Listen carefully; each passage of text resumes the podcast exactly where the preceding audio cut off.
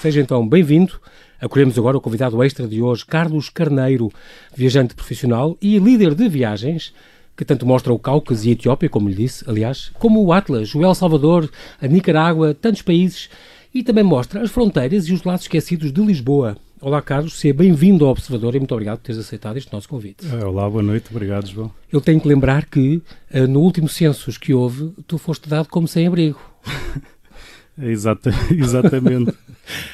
um, e realmente tu és um, és um mochileiro, quer dizer, és um viajante profissional e, portanto, com, eu, na altura foste dado como sem-abrigo, que é muito curioso. Eu até há cinco anos atrás, quando fui pai pela primeira vez, eu não sei como eu nunca tive uma casa, nunca aluguei casa, andava de país em país, de, de quarto em quarto, e fizeram censos em azeitão e depois no final de, de todas as perguntas eu perguntei, olha, oficialmente, finalmente vou saber o que é que eu sou. E a menina que estava a fazer a entrevista disse, oficialmente é um sem-abrigo.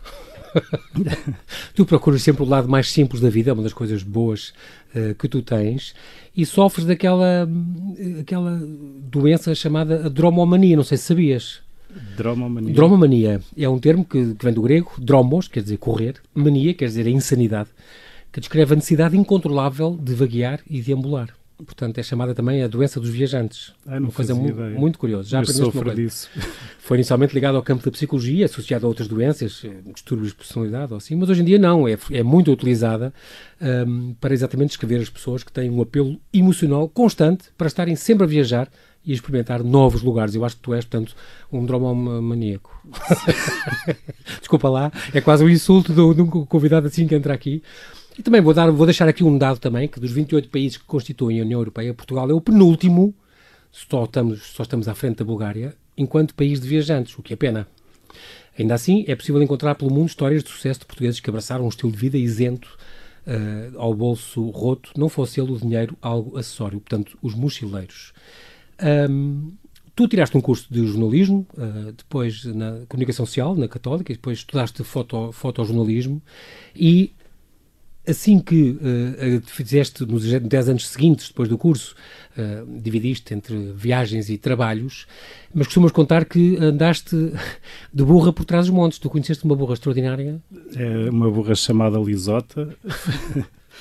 eu, na altura, eu, eu precisava assim ter um escape de, de 15 dias, então liguei para a EPGA, que é uma associação de proteção do gado azenino, uhum. uh, em Trás-os-Montes. Uh, menti, disse que tinha uma, uma reportagem vendida para o público, para o Fugas, que eu precisava desesperadamente fazer aquela viagem de burra. Já tinha lido Dom Quixote e tinha esse sonho de viajar ao ritmo de uma burra. Dom Quixote, digamos que é, uh, o, para ti, o, talvez o mais curioso livro de viagens que tu conheces, que é muito engraçado. Sim, é dos livros que eu mais adoro, de, de, viagens. E de facto fui viajar 15 dias sozinho com uma burra, com o um mapa militar que eu não sabia ler, por isso andei perdido por trás dos montes durante 15, 15 dias para fazer cento e tal quilómetros. E foi das experiências mais gratificantes como viajante que eu tive apesar de já ter andado em tantos países exóticos, entre aspas. Exatamente. Uh, e às vezes não é preciso ir tão longe para termos as respostas que andamos à procura. E, e, nesse caso, em Trás-os-Montes, foi incrível. Fizeste outra coisa estranha que foi, trabalhaste numa fábrica de salsichas. Foi o meu primeiro trabalho pós-universidade, para grande desgosto da minha mãe. Pagou a universidade e de repente tinha que dizer a toda a gente que o, o filho era salsicheiro em Londres, em Londres. subúrbio londrino. Mas foi que eu encontrei para juntar dinheiro. Eh, eu tinha uma moto vendida, trabalhei lá seis meses e com o dinheiro que amealhei depois viajei um ano na América Latina e na altura, com 20 e poucos anos, é o que se pode fazer para, para juntar dinheiro rápido. Entre os países da, da, América Latina, a Colômbia foi, é aquele que tu destacas? A Colômbia, na altura, e já foi há cerca de 15, 16 anos, ainda era um país que muita, muitos viajantes saltavam quando faziam a América Latina. Sim. E nós dissemos: olha, vamos só ter Cartagena de barco, que é no norte, a palpar terreno, e depois ficámos lá, íamos três semanas e ficámos quatro meses com duas Incrível. extensões de visto até ao último dia que era possível burocraticamente. Exatamente. Hoje em dia está na moda outra vez, mas é, achaste já um país vibrante e, e é um extraordinário. é um país incrível porque puxa por tudo o que há de bom em nós para a diversão, para, para falar com qualquer pessoa na rua. É, é o que eu dizia, nós apanhamos lá um táxi e há sempre uma história bonita que o taxista nos vai contar e rica, eles têm mel a, a contar histórias. Também, e tu como bom jornalista também sempre captaste isso e, soubeste encontrar isso e escreveste já sobre isso, nos livros publicados. Uh, também depois estiveste na Islândia, a morar num contentor. Num contentor. É, depois eu fiz essa viagem de um ano, vim completamente liso. E precisava de, de, ter algum dinheiro outra vez? ter dinheiro outra vez e eh, tive essa oportunidade de ir para a Islândia. Fui trabalhar para recursos humanos porque teve lá um especialista em recursos humanos a 15 dias que se despediu, porque aquilo era numa montanha isolada na Islândia, que é um país muito agreste, uhum. e disseram: Olha, nós não precisamos de um, de um especialista em recursos humanos, precisamos de um aventureiro que aguente isto. E então fui chamado por contactos e fiquei lá dois anos a trabalhar no escritório, a dormir num contentor. Já vamos falar das tuas viagens e dos teus livros, mas antes, eh, ainda vai haver um, aqui um pequeno período informativo daqui a pouco. Mas antes também dizes que um, o, teu sítio, o teu sítio de eleição, tu que já andaste pelo mundo inteiro, será sempre Lisboa. É, acaba, eu, eu quando, quando, nós viajamos, principalmente viagens longas, três meses, seis meses, eu para mim o, o, o pico da viagem é sempre o regresso a casa, hum. porque dá sentido a tudo o que nós vivemos eh, durante a viagem e tudo o que nós não vivemos quando, em Portugal quando estivemos nessa viagem. Isso é muito forte que permite-nos escolher muito bem no regresso o que é que queremos fazer da vida, com quem é que queremos estar, com que, como é que queremos uh, gastar o nosso tempo, entre aspas. Então Lisboa acaba de, por ser sempre o, o pico. A tua base e o teu. E a base, no fundo, eu também planeias também a tua viagem futura. Claro. E vais, dizes tu que vais logo para o quiosque beber minis, dizer bem do Sporting e dizer mal dos políticos. Pronto, é o que tu fazes quando chegas. o que para mim faz bastante sentido. e, portanto, também eu, eu estava com aquela dúvida do que é que te farias depois com a tua família. Entretanto, casaste com a querida Sara, eu conheço. Tiveste, entretanto, o, o, o Mateus, já há quatro anos, e agora o Simão, há nove meses, há muito pouco tempo. E depois viajar com a família. Tu, uma vez, disseste que querias ir na Catrela, na Renault 4, na 4L, já lá vamos falar dela, até à, à, à Mauritânia, portanto, falaste já nisso, que é uma coisa, um sonho que tinhas, pegar nos teus filhos e dar uma volta, se calhar, para Marrocos, que é onde tu levas hoje viajantes. Agora já refinei um bocadinho, Sim, uh, a, a Sara apoiou-me nisso e vamos de autocaravana, comprar uma autocaravana, vamos fazer Marrocos para o ano, com o mais velho já fomos ao Irão, a Cabo Verde, já fiz umas viagens, mas agora com dois uma autocaravana acho que é a melhor forma de viajarmos e se Deus quiser, daqui a três anos, vamos fazer uma viagem de um ano até ao Japão. De carro também? Da autocaravana. Da autocaravana? Sim. Sim. Também era um sonho que tu tinhas antigo, poder ir com eles uh, até ao Japão uh, de carro. Pronto, autocaravana faz mais sentido. O que vai demorar também uns mesitos. Um anito. Um, um ano. Sim. Boa. É assim um sonho de. Tu tinhas, uh, tinhas aquela coisa de tirar. aliás, já foi numa entrevista tua mais antiga que eu vi que tinhas que. Esta ideia de tirar um ano de folga por cada década que aos 27, 27 anos eh, tinhas feito aquela viagem do México para o Brasil, aos 37 depois eh, tinhas dado a volta à África com o teu pai, já lá vamos, e aos 47, portanto, que agora já não falta muito, portanto, nem é para o ano, era para daqui a 4 anos. Exato. Sonhavas é então fazer a tal viagem até ao Japão, de carrinha com a família? E agora já com dois filhos. Já com dois filhos. E aos 57 não... vou de barco conhecer as ilhas, se os meus filhos me deixarem. E, depois... e aí depois mandas um recado para os teus filhos a dizer The Boss está aqui, como tu disseste, e, e muito bem, estás aqui a, a, a, dizer, porque aliás tu ficaste fascinado com as ilhas, porque desde aquele livro que tu vi, encontraste um livro de uma inglesa qualquer que é, fala das ilhas remotas do mundo e tu ficaste, não, é isto. É, Nunca é pensaste um, que seria o teu plano. É um livro que, que, só o título eu acho que é brutal, que é um, uh, Ilha, como é que é? Tipo 30. Lost Island de, das ilhas remotas, 30 ilhas que eu nunca fui nem nunca irei. É um, esse é o título. E dá vontade Isto de ir não é para ti, exatamente. É.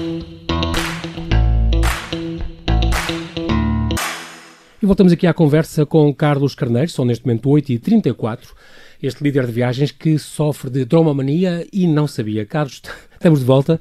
Agora vou pegar já no teu livro uh, Até Onde Vais com Mil Euros. Portanto, isto data de. tem 10 anos já, este livro, já incrível. Tem 10 anos, sim. Esta tua primeira, digamos, aventura grande que depois deu num, deu num livro. Foste com o Jorge Vassalo, o teu, teu colega e também líder de viagens, ele vem cá daqui a duas semanas. Um, no fundo, este, este livro, editado pela Livros de Hoje, um, chamado Até Onde Vais com Mil Euros, uh, fala de dois amigos, duas bicicletas e mil euros no bolso. O objetivo é fazer o percurso de Lisboa até Dakar e voltar foram de bicicleta até Dakar, uh, depois descreveram a vossa viagem uh, num livro e também num blog que foi um, um blog vencedor, ganhou um prémio. Ganhou um, ganhou um prémio de, do melhor, do melhor blog desse ano um prémio na altura maior que, que os mil euros, por isso deu um jeitão quando viemos, era 3 mil euros em prémio. Portanto, isso é fantástico, pagou a viagem e estava a ir mais duas vezes. e foi um projeto muito, para mim e para o Jorge também, foi um projeto super importante. Nós tivemos dois anos, nós juntámos-nos para fazer um projeto de viagem e fizemos um projeto falhado. Na realidade, tivemos a vender um projeto que era completamente diferente. Chegámos ao fim de um ano e meio a, a tentar que esse projeto uh, tivesse sucesso e chegámos ao final, não viajámos, não saímos de Portugal e estávamos os dois meio deprimidos a dizer ao oh, Jorge, nem, nem uma viagenzinha fizemos e por mero acaso tivemos um trabalho que nos pagou mil euros. Um trabalho de produção de publicidade. Uhum. Estávamos os dois a pensar com mil euros não dá para nada, não dá para nada, até e tivemos onde? um clique. Olha, vamos esmifrar estes mil euros até ao máximo, até onde vais com mil euros. E foi assim que nasceu este projeto. Uh, e foi muito hum, interessante para nós podermos fazer tudo por nós. Uh, não tínhamos ninguém a, a controlar-nos os passos, teve muito, uhum. muita visibilidade online. Na altura que ainda estavam a começar os blogs, foi numa altura. Eu lembro nós perfeitamente, Jorge SAP Vídeos ou YouTube? Qual é que será mais forte? SAP Vídeos. Foi há tanto tempo que ainda o YouTube estava a começar. Exatamente. E, e, depois, no fim, escrevemos um livro, ou, ou, seja, foi o momento em que passámos de vadios profissionais para viajantes a profissionais. Sim, completamente. Eu e acho depois que... fomos chamados pela Nomad para seguir quando vieram, É isso que eu ia dizer, ficaram viajantes profissionais, às tantas, quando vieram, um, foram convidados para, para ser guias, para ser líderes de viagem pela, pela Nomad, e tinham partido com, apenas com os mil euros no bolso, os dois, uma bicicleta que tinha custado 50 euros, a dizer, no chinês, ou do, foi bem emprestado, ou o que é que foi. Ainda não sei como é que consegui. E de uma forma física deplorável, como tu também gostas de dizer. o que é certo é que quando partiram estes vadios e quando regressaram, uh, eram viajantes profissionais e, e convidados para voos muito superiores.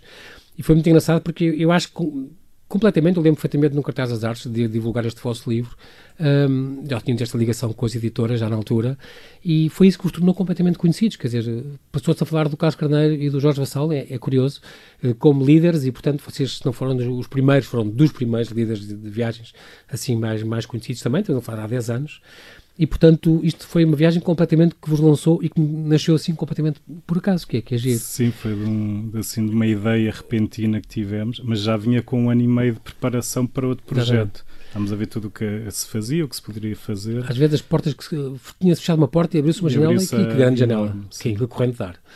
Uh, logo a seguir eu tenho aqui outro livro que é o, o Caminho Português de Santiago, que é livro de hoje também editou uh, no, ano, no ano seguinte, também de bicicleta, que fizeste também com o Jorge Vassal, que fizeram este, este caminho, 600 km uh, de Lisboa a Santiago de Compostela. Um caminho, aliás, um livro, aliás, muito interessante porque tem as, as, a parte da preparação da viagem, tem a descrição do caminho, os detalhes importantes sobre, como é óbvio, como teriam todos os guias, o, onde dormir, o que comer e tal mas também tem os, os mapas de, das cidades e isso tudo é muito importante. Onde apanhar o Wi-Fi, onde ter internet, que é uma coisa muito curiosa que as guias normalmente não têm. Um, e os destaques de, de, de, interesse histórico. Onde reparar a bicicleta, só ver uma, uma avaria, isso também é muito engraçado, que as guias normalmente também não têm. Pois são. Até é... nisso pensaram coisas importantes no dia a dia de um viajante, uhum. não é? Esses detalhes, a que horas é que abre a mercearia, se dá para tocar na porta da senhora para abrir a mercearia, é que sim, faz toda é a diferença. Claro que sim. Até que estamos aqui em 2013 e, saiu, e houve este, esta volta à África que tu fizeste e que nasceu, este, de onde nasceu este livro, Nunca é Tarde combinaste com o teu pai agora, e fizemos aqui uma homenagem ao pai, ao pai Carlos Carneiro também, ao pai homónimo, um, fazer esta viagem. Um, o teu pai, já que não está para celebrar isto connosco, ele deixou-nos já há sete meses, mas uh, fica aqui uma memória extraordinária desta viagem que tu decidiste fazer, que ninguém se lembra. Pegar no pai e fazer uma viagem África, uh, à volta da África inteira uh, numa 4L. Como é que nasceu esta ideia? Eh, quanto mais tempo passa, mais surreal eu acho como é que esta ideia nasceu. Isto, eu andava a desafiar o meu pai, que se tinha reformado, para vir ter comigo à América Central, onde eu trabalhava como guia, assim, para, para aliás, agitar onde, as águas. Onde eu te conheci, aliás, no ano anterior, 2012. Viajámos juntos. Uhum. Uh, para agitar as suas águas da reforma, não é? E um dia ele, com, com o seu pensamento muito de engenheiro, disse uh, Carlinhos, ele é o Carlos, eu sou Carlinhos para ele, uh, eu consigo ter a minha vida resolvida em Portugal e ter mil euros por mês para fazermos uma viagem. Mil euros por mês para mim é uma fortuna. Exatamente. Eu disse, pai, vais fazer um continente. de bicicleta. Exato. Uh, pai, vais fazer um continente. E ele, o continente é África. E nós medimos a palmo um mapa, dissemos, ah, são 40 mil quilómetros, seis meses, e eu propus-nos até Angola de carro, ele disse, não, para chegar a Angola dou a volta toda. E isto foi assim numa uma conversa de loucos em, em Azeitão, numa almoçarada, e não sei como mantivemos e ninguém, entre aspas, deu o braço a terceiro e arrancámos com a viagem. E incrivelmente chegámos ao fim. E a 4L ainda é o meu carro de família. Ainda, ainda tens, portanto, esta catrela, como vocês chamaram. É catrela porquê? Por ser 4L? É, já, como já herdámos, já herdámos. Uh, quando eu comprei, ah. perguntei o nome e já chamavam de catrela. Ela trabalhava na, na vinha em Azeitão, da Bacalhoa. Era o, o carro do, do engenheiro da vinha. 42.250 km, isto foi em 27 países que vocês fizeram? Exatamente, ao longo de um ano. Ao longo de um ano inteiro uma viagem extraordinária, um livro extraordinário, uh, repito, chama-se Nunca é Tarde este livro, um, que por mim podia ser Até Onde Vais com o Teu Pai, também pode ser, uh, Até Onde Consegues Ir com o Teu Pai, que tem mil euros de, de, de reforma, exato, por mês. Um, e é muito engraçado porque tu tiveste esta, este, este livro conta a história da galeria de personagens extraordinários que vocês encontraram. Lembras-te de um ou dois que, que, que queres contar? Entre estes Massais, estes Ronaldos, esta gente que lembra da, Maria, da Amália. A do Ronaldo, a do Ronaldo foi. É, é, é, essa é engraçada, não é? Porque eu, eu estava num, num, num cybercafé em, no Egito e de repente eu saio, entro e põe-me um papelinho em cima do, do, do teclado a dizer. Uh, não digas, não digas nada senão eu estou um palavrão, sim, uh, sim. falamos lá fora. Estou lixado porque. e, e depois fui lá para fora, então era um português disfarçado de turco, um açoriano que se disfarçava de turco a viajar pelo Egito. Turco porquê? Porque não falam árabe, é uma língua diferente, sim, e andava é. com uma cruz, uma cruz não, um símbolo de, de Alá ao pescoço. Eu dizia, mas porquê? Porquê é que fazes isso? Ele disse, olha, porque me divirto e porque pago muito menos do que tu. Por exemplo, quanto é que pagaste nesse cybercafé? Café. Eu sei lá, duas libras, ele, eu paguei uma. Porque ah, eles pronto. acham que eu sou eu sou muçulmano. Ou seja, e o risco que ele corria, não é? Se, se descobrissem. Exatamente. Que, era, que era um disfarce. Uh, mas foi é, é, assim um ano, são tantas memórias, tantas memórias que. Nunca vamos esquecer. Eu tive a sorte de ter sido convidado para lançar este livro lá na, na Ler Devagar. Um, e lembro, fiquei para sempre, uh, adorei esta história dos jovens angolanos que, que curtiam o cu duro e a música tradicional portuguesa. Eu gostava muito de fado e disseram que adoravam. Nós não podemos esquecer a, a vossa amiga Amália Fernandes, grande fadista, que eu achei das histórias melhores que tu contaste e que vem no livro. Portanto, o livro é recheado destas, destas histórias engraçadas. Um, também do vidente que, que no, Mal, no, no Mali lançou uns apelos pela rádio para encontrar o teu pai. Ah, foi o meu pai, foi também um cybercafé de manhã e passado 10 horas ele não regressava. Nós na, sempre na, pelo lado positivo, olha, deve estar divertidíssimo em casa de alguém. Então tinha-se perdido, não sabia voltar para o, para o hotel. Um vidente encontrou e levou uma rádio local para fazerem apelos. Se alguém sabia onde é que era a casa onde estavam dois brancos, que era eu e o Pedro então, Dias, ah, e uma Renault 4L à porta. E ele conseguiu dar com a casa. E é que resultou, afinal. E resultou.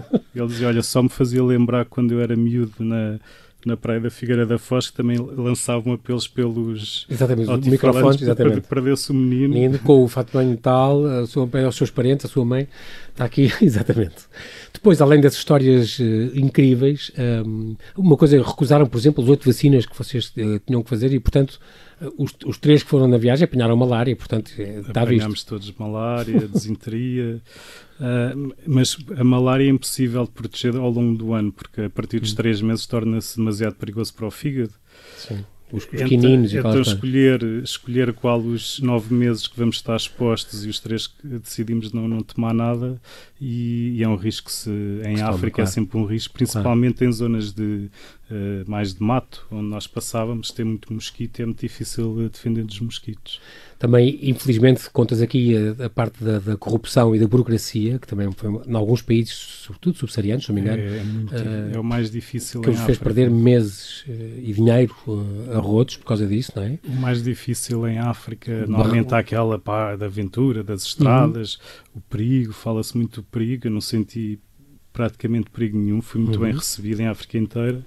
A burocracia é de loucos muitas cartas, muitos papéis, muito tempo, muita paciência. Foram barrados na estrada 270 vezes, contas tu? 270 Exatamente. vezes, num ano, é uma coisa incrível. Nós depois íamos é brincando e íamos contando, tínhamos um papelinho. Máquinas fotográficas, os roubos que vocês também sofreram, roubaram as máquinas fotográficas, um tampão de gasolina, mochilas também foram assaltadas de vez em quando. O, o, Pedro Dias, o Pedro Dias foi um amigo meu que veio, veio connosco até à Etiópia, depois ele veio-se embora quando se veio embora já só tinha um saco de plástico e a tenda, porque já tinham roubado Tudo o, resto. o telemóvel, a mochila. Entretanto, o vosso, o vosso a 4L, a Catrela, portanto, que é o Jeep dos pobres, como tu costumas dizer, um, chegou a ir 57 vezes ao mecânico, teve 25 furos e ganhou 6 ruídos estranhos, que é extraordinário. Mas ainda dura. E, e, ainda tem alguns dos ruídos. que herdou da, da, viagem à África. E depois tem, tens umas descrições muito curiosas e muito comoventes até. Uh, um, quando chegaram à Líbia, a Líbia tinha acabado de morrer o Gaddafi, portanto, todo aquele regime estava a mudar, foram recebidos em braços, quer dizer, a primeira vez quase que deviam chegar uns ocidentais que entravam por ali. Um, Foi incrível. Onde abraçaste o teu pai, a primeira vez, se calhar, em, em muito tempo, quase, em quase um ano. Inteira. Exatamente. Abra abracei, foi um abraço estranho, porque nós tivemos 15 dias, íamos todos os dias à, à embaixada para conseguir o visto mas o, o Gaddafi tinha sido morto há cerca de 15 dias, não é? Uhum. Nós quando entramos foi um mês depois de ele ter sido assassinado uhum. E, e quando conseguimos o visto e percebemos, olha, vamos conseguir dar a volta toda, que estávamos um bocado obstinados com a ideia de dar a volta pois, completa, claro. Demos um país. abraço e agora, passado sete anos, olho para trás e eu abraço o meu pai porque vou entrar na Líbia com ele uh, em estado de sítio. Exato. Só que a viajar, não, não sei como, como é onde eu me sinto bem, parece que vai tudo correr bem. É incrível. E correu. Vamos, uh, e depois tens outra coisa que, que, não é muito bonito dizer na rádio, mas eu vou dizer, é que tens um, no YouTube há um, há um videozinho que é a volta, a volta à África no minuto, as casas de banho. E tens uma montagenzinha feita no, no YouTube com as várias retretes, digamos, de todo, tudo em, em catadupa, portanto, numa sucessão rápida de um ano de, de todos os buracos e retretes onde vocês passaram, que é uma, uma filmagem muito curiosa. É, é, o, é assim o grande medo, e nós, os viajantes, Sim, nós dizemos, olha, não há viagem que não se fale nesses temas uh, das casas de banho. Há, muitas vezes é o grande medo das viagens, é as casas de banho e higiene. como é que são? E até pela piada pela piada decidi fazer um vídeo Fantástico. só para mostrar todas essas Uma sucessão das fotografias todas, que são centenas, e está extraordinário, vale a pena ver, vale a pena consultarem. Entre as viagens da Nomad, por exemplo, continuo a fazer a viagem ao Cáucaso. Eu faço, agora faço Cáucaso e Marrocos. E Marrocos. O Cáucaso é, é passas pela, pela Arménia, Nagorno-Karabakh e, e pela, pela Geórgia. Pela Geórgia. Ainda é bastante procurada, as viagens esgotam normalmente, é porque é assim um destino que as pessoas não pensam quando... Sim, felizmente as viagens esgotam sempre. É? é muito original. É, e, mas a, a Geórgia já tem alguma procura como destino uhum. de, de natureza? A Arménia não tanto e Nagorno-Karabakh muito menos. Nagorno-Karabakh oficialmente nem existe, não é? É um país que não existe oficialmente, por isso é que eu, eu tinha e tenho, estava prazer em levar lá portugueses para perceber como é que é viver na realidade num país que não existe. Nós ficamos em casa de uma família que a dona da casa é professora universitária de História, então uhum. recebe-nos muito bem, explica-nos muito bem essa realidade e felizmente as viagens esgotam sempre com, com algum tempo de antecedência. Boa. E são países muito bonitos e muito Uh, nós dizemos que somos o jardim da Europa, o jardim à beira-mar plantado, uhum. eles dizem que são a varanda, ou seja, estou no outro extremo da é Europa. montanhas, é, na, com todas aquelas cordilheiras, mas depois somos muito parecidos na maneira de ser, talvez por esta marginalidade uhum. geográfica. Uhum.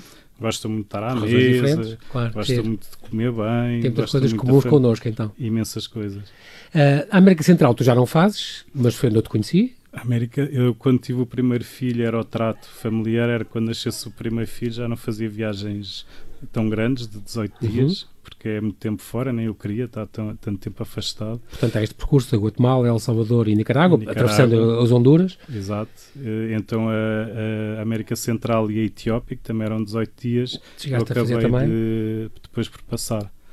Este, é preciso dizer que, por exemplo, na América Central, eu, se não tivesse feito com ele, não acreditava. O, o Carlos fazia, fez este volcano boarding, que é descer um vulcão ativo, o Cerro Negro, na Nicarágua, a quase 50, 50 km por hora, numa grande pendente por, por, por aquela coisa lávica, por aquela lava, aquele, aquele basalto em, em, em pó quase numa tábua de madeira. Numa tábua de madeira, numa prancha de. Pronto, é daquelas que o New York Times dizia que é das atividades a ter uh, no bucket list para ter, uh, que toda a pessoa tem que fazer uma vez na vida. Pronto, isto, acham eles. Marrocos continuas a fazer, nos bazares e os céus abertos, fez a Marrakech e passas pelo, pelo deserto e tal, tens esta experiência. Sim, é uma, é uma viagem, viagem muito focada no, na parte do deserto. Que é a Para mim é assim lado, a parte claro. mais forte Uhum. de Marrocos. A Etiópia é pena ter acabado, mas houve uma altura em que tu fizeste. Aliás, quando foi o lançamento do teu livro, estavas a, a coçar já a preparar essa, essa ida dos portugueses. Isso foi uma combinação que eu fiz com a Nomad, ou seja, da volta à África e a escolher aquele país que, que mais me tinha tocado ou que eu mais sentia vontade de levar grupos eh, Uhum. portugueses. E fiz a Etiópia, depois tive que interromper com um grupo cheio mês antes porque a Etiópia entrou em conflito étnico entre o norte e o Ah. sul e como nós fazíamos tudo por terra, eu tive receio de, perigoso. de ir para a boca do Mas lobo. passam entre naquelas igrejas escavadas de La Libela e por Gomo e por. É um país absolutamente adorava. fascinante, sim. Ainda, ainda está, muita pena está no meu bucket list. E os, mais, os programas mais recentes, já do ano passado, têm a ver com Lisboa. E tem Lisboa por cenário. Portanto, nos últimos anos tens dedicado a explorar Lisboa. E então, Lisboa à Grande Volta é, é um dos percursos. eh, e Lisboa, o lado esquecido. Fala-nos um bocadinho desta tua, destas tuas. É engraçado, porque é uma Lisboa que as pessoas em geral desconhecem. É uma Lisboa muito alternativa que, Uhum. que eu levo estrangeiros através da, da plataforma Airbnb Experiences Uhum. e levo portugueses. Agora vou começar a fazer um sábado por mês. Uh, vou lançar no meu site que é o carlosalmeidacarneiro.com uh, Uhum. uma- um sábado por mês que no fundo é para percorrer os limites da cidade a pé e de transportes uh, e ver onde é que esses limites nos levam, nos levam e perceber porque é que a nossa fronteira é como é. Então começamos no, no centro histórico, depois atravessamos Monsanto a pé, depois vamos para o bairro Pato Cruz, acabamos ali num bairro ilegal que oficialmente se chama bairro de Genes Ilegal, que é o nome que Tem se Costa dá da Luz. na Encosta da Luz, almoçamos lá com uma família uh, fenomenal que tem assim um grande, Uma horta. uma grande horta e 10 cães que nos recebem aos gritos. e eu já levei lá pessoas de, de todas as partes do mundo e é incrível como é que eh, o próprio Adalberto, que é o, o senhor, é o Adalberto e a Carminda, ele disse: Ó Carlos, como é que há tanta gente humilde no mundo que gosta disto? Bebem um bagacinho no fim, ou um coffee with a smell, um café com cheirinho, são recebidos por 10 cães e, e as pessoas gostam de- do mundo inteiro. Então é uma Lisboa muito alternativa. É uma depois acabamos na Expo e fazemos o, a caminhada pela Expo e depois voltamos ao centro. Então, no fundo, a ideia é dar a volta inteira e perceber o que é que os limites da cidade nos trazem e, e, e, e quão, quão diferente pode ser a- uma cidade se, se percorremos as suas margens. é? E esta fronteira esquecida também, que é outra viagem que tu fazes também dentro do mesmo estilo, vais ver uma linha que já dividiu Lisboa e que tinha uma fronteira fiscal. esquecida é mais, mais focada mesmo na fronteira e na, na estrada militar, que é, um, é, um, é, é uma parte muito forte da cidade, é muito ligada ao subúrbio. Nós fazemos de, da Charneca de Lumiar até à Pontinha. Eh, ou seja, a outra é mais, não sendo comercial, é um bocadinho mais comercial, tem alguns highlights, tem Expo, tem Uhum. o Panorâmico de Monsanto. Esta é mais contemplativa, tenho feito muito com artistas estrangeiros Ok. que vêm para cá e percorre mesmo a fronteira e a estrada militar. E a estrada militar é muito forte ah, porque, sendo uma estrada que toda a gente sabia que era do governo, por ser militar, não era propriedade privada, foram aí construídos muitos bairros ilegais nos anos 70, 80 e também é uma estrada que divide ah, o subúrbio da, da capital e que tinha inclusive é, muros. Então é, é uma história E muito portas. rica de um lado, e portas de um lado esquecido da cidade. Então essa isso surpreende muito mesmo lisboetas que vêm comigo e como me surpreendeu a mim, porque isto começou num, num trabalho que me encomendaram, entre aspas, para o, para o Teatro do Silêncio, que é um teatro de Carnide, que eram quatro dias a caminhar à volta da cidade. E eles pediram para eu ver a fronteira, dentro do possível, como é que se poderia caminhar na fronteira. E este foi, eram quatro dias a pé e este era o dia que mais me, mais me tocou e mais me marcou, então Uhum. eu decidi repor São estes 9 km que fazes desta fronteira esquecida de Lisboa, com um trekking suburbano, que é é completamente surreal. diferente. As pessoas chegam cansadas, mas, mas muito cheias com o que viram e com, com as Sim, histórias que tu sim. contas, se calhar também. Sim, sim, é, é muito. É Fica uma aqui esta surpresa curiosidade. mesmo para Lisboetas, sim. Sim, senhora. Carlos, nós não temos tempo para mais, infelizmente. Resta-me agradecer-te. Eh, Mais uma vez, obrigado por teres aceitado este nosso convite para vir aqui ao Observador, para este serão, em que falámos de todo o mundo e desta potência a viajar que aflige tanta gente, a ti como a mim e tanta gente.